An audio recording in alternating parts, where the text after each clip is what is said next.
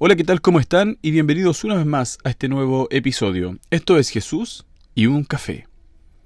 Como cristianos, muchas veces nos visualizamos entregando el mensaje de la salvación al mundo.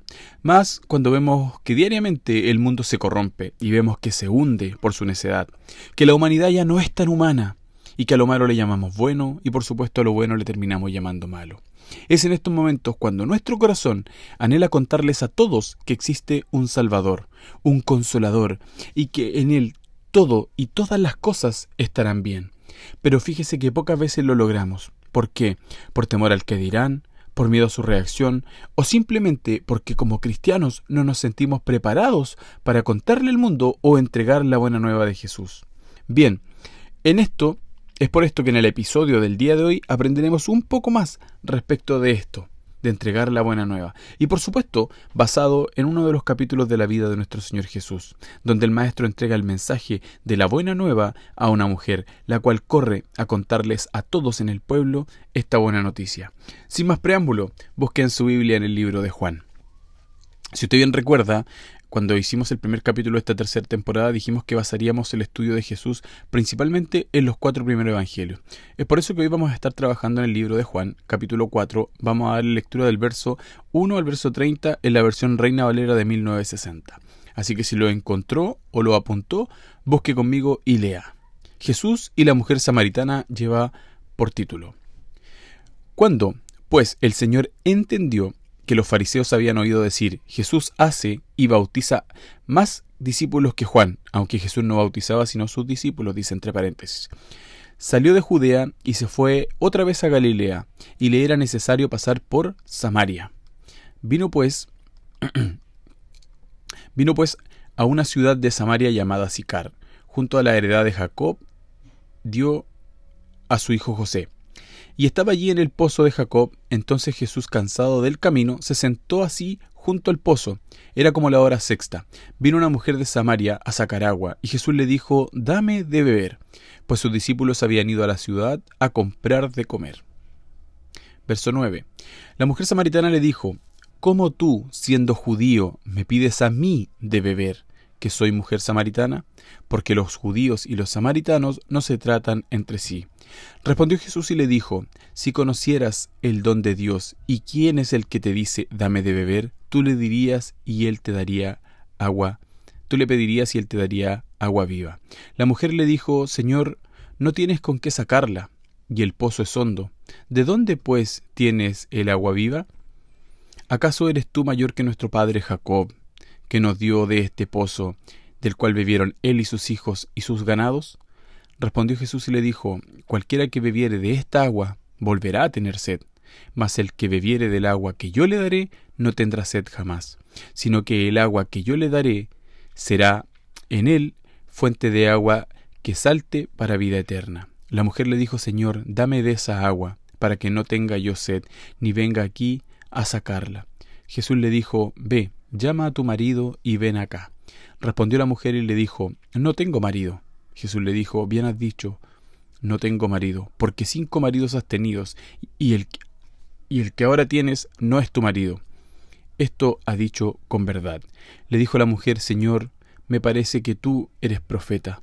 Nuestros padres adoraron este monte, y vosotros decís que en Jerusalén es el lugar donde se debe adorar. Jesús le dijo, Mujer, créeme, que la hora viene, cuando ni en este monte ni en Jerusalén adoraréis al Padre. Vosotros adoráis lo que no sabéis, nosotros adoramos lo que sabemos, porque la salvación viene de los judíos. Mas la hora viene, y ahora es, cuando los verdaderos adoradores adorarán al Padre en espíritu y en verdad, porque también el Padre tales adoradores busca que le adoren. Verso 24. Dios es espíritu, y los que le adoran en espíritu y en verdad es necesario que le adoren. Le dijo la mujer, Sé que ha de venir el Mesías, llamado el Cristo. Cuando Él venga, nos declarará todas estas cosas. Jesús le dijo, Yo soy el que habla contigo. En esto vinieron sus discípulos y se maravillaron de que y se maravillaron de que hablaba con una mujer. Sin embargo, ninguno dijo qué preguntas o qué hablas con ella. Entonces la mujer dejó su cántaro y se fue a la ciudad y dijo a los hombres, Venid a ver a un hombre que me ha dicho todo cuanto he hecho. ¿No será este el Cristo? Entonces salieron de la ciudad y vinieron a Él. Amén. Amén. Acá encontramos una historia, ¿cierto?, de un capítulo de la vida de Jesús. De esta historia aprendemos una particularidad de nuestro Señor Jesús en el desarrollo de su ministerio. Ahora, recuerde que la palabra ministerio significa servicio. En el desarrollo de su servicio vamos a aprender algo respecto de Jesús. ¿Qué aprendemos respecto de esta larga historia que acabamos de leer? Pues bien, lo vamos a dividir en distintos puntos. Primero, predicar sin importar a quién el primer punto que aprendemos. Él le predicó a una mujer samaritana. Dice la Biblia que entre los judíos y samaritanos no existía relación, sino más bien existía un repudio.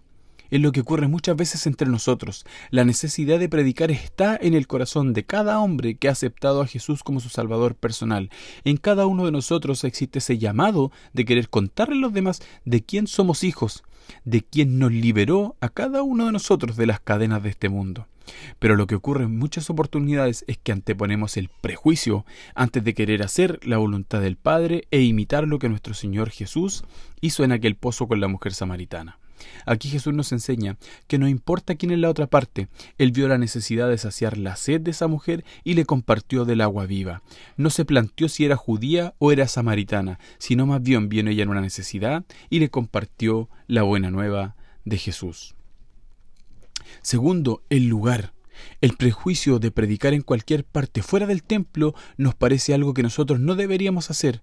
Y Jesús nuestro Padre, nuestro Maestro, nuestro Señor, no le dijo a aquella mujer que fuera a un templo a conocer la palabra de Dios, más bien aprovechó esa oportunidad y comenzó a predicarle la buena nueva, no preocupado del lugar en donde se encontraba, por supuesto que no, solo preocupado por darle un mensaje que saciaría su sed y demostrando que no siempre las palabras que se nos entregan para predicar son para un grupo determinado.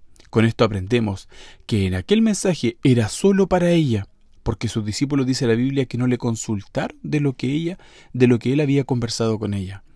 Entonces también debemos dejar de lado el solo predicar en el templo y predicar en todo momento y en todo lugar. Tercero, siempre con la verdad. Jesús no trató de entregarle palabras bonitas, mucho menos la insultó o le faltó el respeto, sino más bien le habló con la verdad. No es necesario disfrazar la verdad, debemos predicar con la verdad por delante. Jesús no buscaba la aceptación o convertirse en amigo de aquella mujer. A él solo le importaba entregar el mensaje de salvación. Nos muestra la palabra de Dios que no la condenó ni la juzgó por sus actos y por sus acciones pasadas. A él le importó primero enseñarle la buena nueva. Recuerde que el juicio será realizado por el Señor. Y a usted y a mí nos corresponde predicar para salvación y no para condenación. Pero siempre, pero siempre, hermano, escúcheme bien, con la verdad por delante. Y esto es algo que debemos practicar cada día, siempre con la verdad. Cuarto, la situación posterior que ocurre. Mire, el verso 28 dice, entonces la mujer dejó su cántaro y se fue a la ciudad y le dijo a los hombres, venid a ver a un hombre que me ha dicho todo cuanto he hecho. ¿No será este el Cristo? Entonces salieron de la ciudad y vinieron a él. Eso dice el verso 28 al 30. De esta parte de la historia lo que más me sorprende es lo que la mujer comenta a los demás. Ella recibió un mensaje por parte de nuestro Señor basado primero en la verdad, una verdad que para aquel entonces era muy difícil de creer, que el Mesías ya estaba entre ellos y no lo sabían o mejor dicho no lo querían aceptar. Es lo que ella les comenta, lo que hace de manera ferviente. Eso es lo que debería ocurrir con las personas cuando les hablamos de Jesús. Debería existir una sensación de alegría, deberían hacer en ellos la necesidad de querer hablar también de este Mesías al que hemos encontrado, o mejor dicho, el que nos escogió. Y le preguntó, y le pregunto, ¿ocurre esto cuando somos nosotros los que predicamos? ¿O en nosotros nos genera esa sensación de alegría, de saber que tenemos un Salvador? Esa es la principal invitación de parte de nuestro Señor el día de hoy. Marcos 16:15, ¿qué dice? Y les dijo, Id por todo el mundo y predicad el Evangelio a toda criatura. Por lo tanto, para ir finalizando este episodio, vivido por Jesús y la mujer samaritana, recibimos la invitación por parte de nuestro Señor a convertirnos en siervos, en siervos dispuestos a qué cosa? Primero, decíamos, a predicar sin importar a quién, dejar nuestros prejuicios personales y compartir la buena nueva. Segundo, aprendemos que el lugar que no sea impedimento para hablarle al mundo respecto de nuestro Señor Jesús. Tercero, siempre debemos ir con la verdad por delante. Siempre con la verdad por delante, sin disfrazar la verdad. Contarle al mundo que somos pecadores, pero que existe un Salvador y que dio su vida por cada uno de nosotros. Y cuarto, esperemos los resultados en Dios. No nos corresponde a nosotros convencer a las personas, eso es obra del Espíritu Santo. A nosotros nos corresponde esperar en Dios que cuando la palabra salga de nuestros labios, esa palabra llene el corazón de la otra persona, para que tenga la misma sensación de la mujer samaritana, de correr a contarle al mundo que encontró un Salvador. Queridos hermanos, espero en Dios que sus corazones se inquietaran, y que al igual que a mí estas enseñanzas los llenen de esperanza, curiosidad y de la necesidad de querer aprender más de Jesús, por lo cual los espero cordialmente cada sábado para un nuevo capítulo. Saludos y bendiciones. Esto es Jesús y un café.